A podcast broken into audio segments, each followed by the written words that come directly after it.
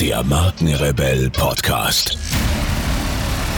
Spannende Interviews, wertvolle Strategien und provokante Botschaften für Führungskräfte und Unternehmer.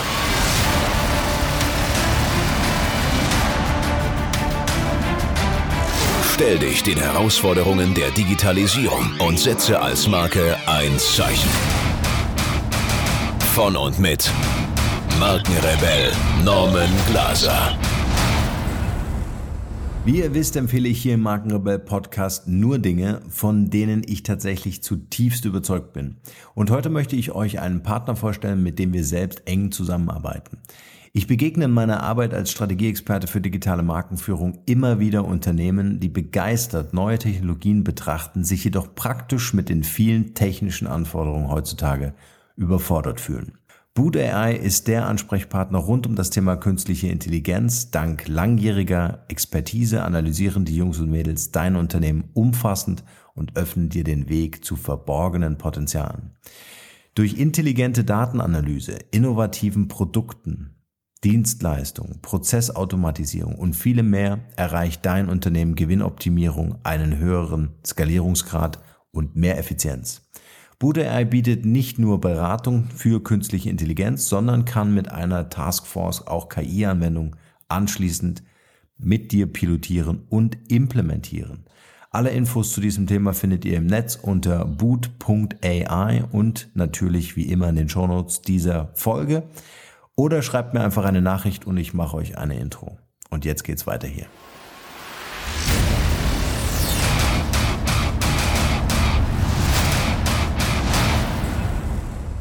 Welchen digitalen Reifegrad hat dein Unternehmen? Ja, ja, die Wissenschaft. Über den Sinn und Nutzen der Digitalisierung gibt es Expertisen wie Sand am Meer. Alles ist durchgerechnet und solche Programme haben auch einen großen Nutzen insofern, als sie sowohl dem unbedarftesten Laien als auch dem kritischsten Experten den Sinn beweisend unter die Nase reiben. So wäre es doch interessant, einmal zu hinterfragen, ob und wie Firmen, die eigentlich dem Low-Tech-Bereich angehören, digitalisiert werden können, ob sich das überhaupt lohnt und welche Rationalisierungseffekte sich daraus ergäben.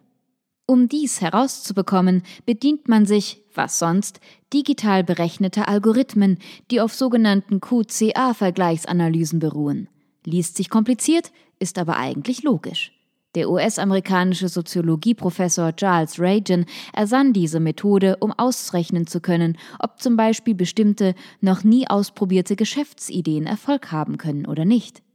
Sämtliche bekannten Determinanten, Einflussgrößen, ökonomischer, soziologischer, personalpolitischer, steuerrelevanter etc. Natur, also alles, werden in die Algorithmen qualitativ einbezogen quantitativ eingespeist und auf der Grundlage betriebswirtschaftlicher Kenngrößen gegen und miteinander abgewogen.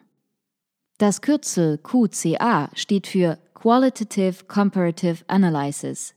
Das Ergebnis der QCA-Analyse gibt dann sehr eindeutig Auskunft über den Sinn oder Unsinn einer Investition.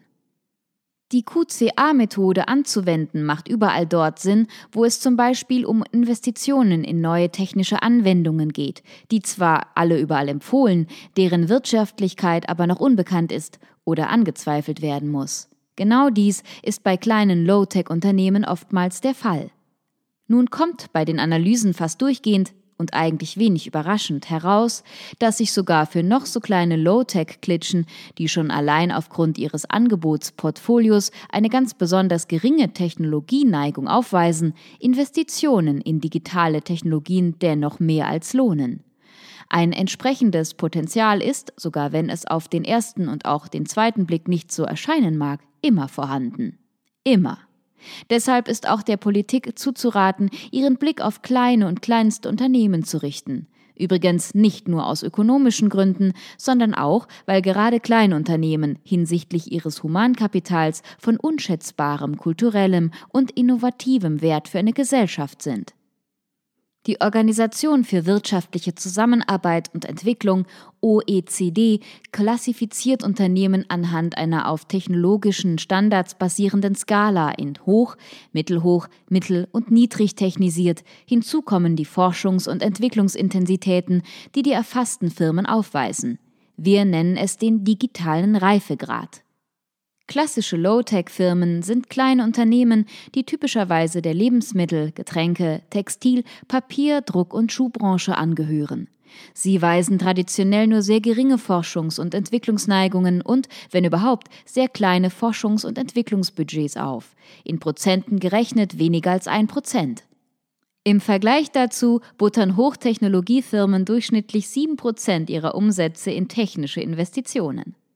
Nichtsdestotrotz können natürlich auch Niedrigtechnologiefirmen technisch, also digital, aufgerüstet und so erheblich wirtschaftlicher und effizienter werden. Dass solche Unternehmen bis jetzt kaum auf dem Radar der Politik erschienen bzw. von dieser vernachlässigt worden sind, mag darauf zurückzuführen sein, dass Low-Tech syllogistisch mit Low Innovation gleichgesetzt wird. Ein fataler Irrtum.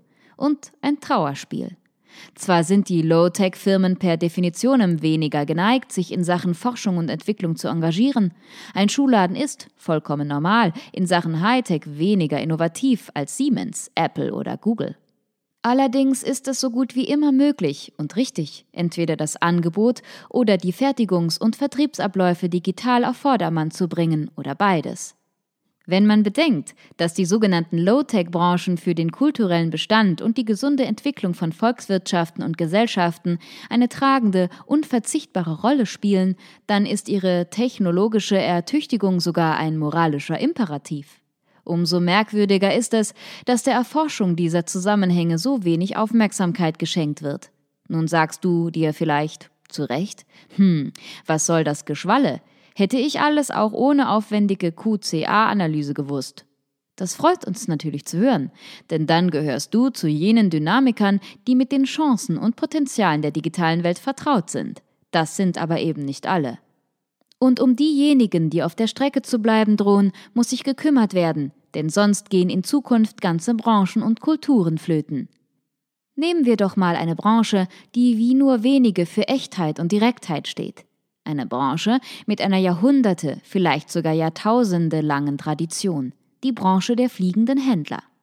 Lang, lang ist es her, dass irgendwann am Nachmittag ein erschöpft wirkender Fremder an unserer Haustüre klingelte und Einlass begehrte, um uns das vermeintlich neueste Teppichbodensortiment aufzuschwätzen. Oder der gegillte Herr mit dicker Brille, der uns mit den neuesten Errungenschaften der Vorwerkstaubsaugertechnologie zu beglücken gedachte. Den meisten der Jüngeren dürften Vorfälle dieser Art gänzlich unbekannt sein, die fliegenden Händler sind nämlich verschwunden. Sie mussten sich entweder in anderen Berufen und Branchen verdingen oder wurden arbeitslos.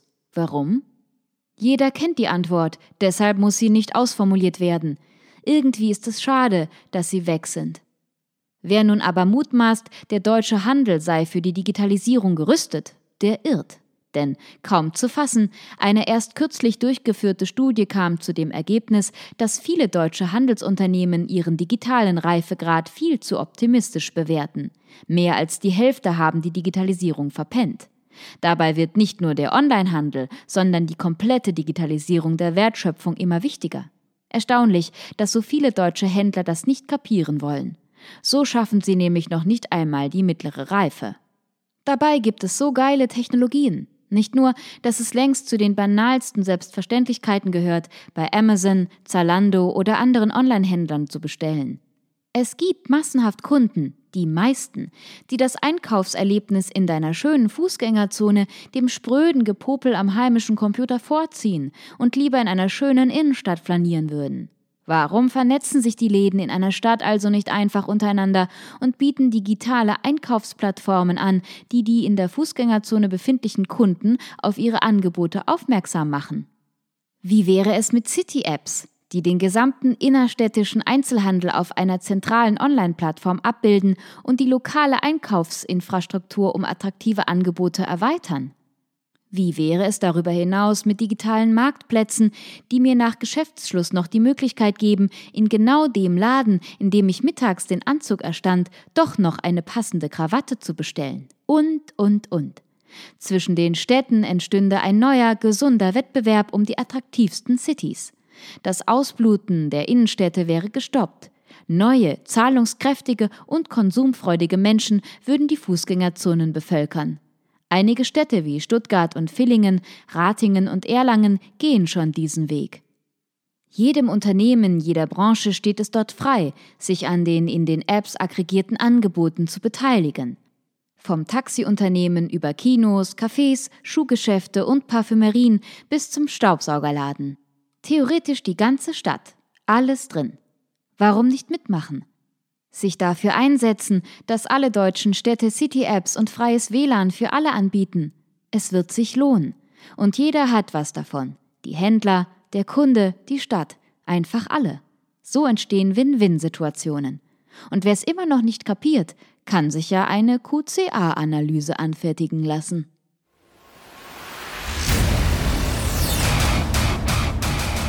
Hier noch eine wichtige Info für alle die unter euch, die sich mit dem normalen E-Mail-Newsletter nicht zufrieden geben können, die noch ein paar Deep Dives vertragen können und zusätzlich eine wertvolle Content-Lieferung auf Ihr Smartphone für clever halten. Den empfehle ich unbedingt unseren neuen und vor allem kostenlosen Messenger-Service. Ganz egal, ob ihr WhatsApp, Facebook Messenger, Insta oder Telegram verwendet, wir liefern euch alle neuen Podcast-Folgen, natürlich unseren monatlichen Ratgeber als E-Book sowie weitere spannende Informationen frei Haus in eure Lieblings-App. Und das alles kostenlos und ohne Werbespam. Das verspreche ich euch. Geht dafür einfach auf unsere Website www.markenrebell.de und klickt im Menü oben auf den Punkt Service. Probiert es einfach mal aus. Es ist kinderleicht und seid gespannt, was hier in den kommenden Wochen so alles abgeht. Wenn euch dieser Podcast gefallen hat, wären wir euch sehr verbunden, wenn ihr euch kurz Zeit nehmen könntet und uns eine Bewertung bei iTunes da lasst. Das dauert nur wenige Sekunden und ihr helft damit, dass auch andere diese Informationen erreichen und wir diesen Podcast für euch noch viel, viel besser machen können. That's it. Alle Informationen wie immer in den Shownotes. Nur das Beste für euch und bleibt rebellisch. Bis bald. Ciao.